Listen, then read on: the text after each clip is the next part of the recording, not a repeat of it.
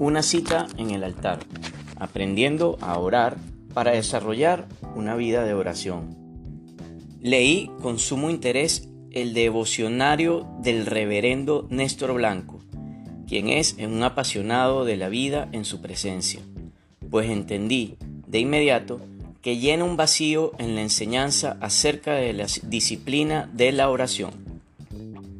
Es ameno e interesante, es sencillo, pero no confronta. De manera clara, lleva al lector al deseo de sentarse y encontrar el lugar para comenzar a estar en la presencia de Dios. Reconoce las dificultades de esta práctica y anima al lector pues se coloca en un reto único si es que se desea vivir en el milagro y en el poder de la oración. Todos pueden comenzar la vida de oración.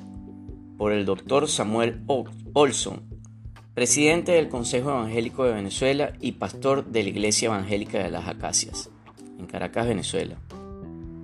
Escuché por primera vez al reverendo Néstor Blanco hablar sobre la vida de oración ya hace más de una década en ese momento, mi oración personal se limitaba al cumplimiento de un ejercicio espiritual, una actividad religiosa y una obligación ministerial. Pero al escucharlo, mi manera de orar cambió radicalmente. Aprendí que había que orar como Jesús oró, para poder vivir como Jesús vivió. Aprendí que si mi oración no cambiaba, las cosas de seguro me cambiaría a mí, como resultado de acercarme a ella, a Dios, sencillamente, y aprendí a orar.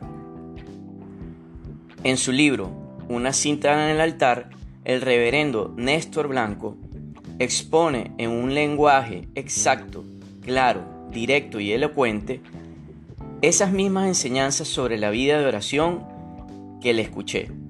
Por eso, estoy seguro que revolucionarán la forma de orar del lector y como consecuencia, usted experimentará una transformación en su vida cristiana. Reverendo Iván Castro de la Hoz, pastor principal y presidente de la comunidad cristiana El Camino de Colombia y de Estados Unidos.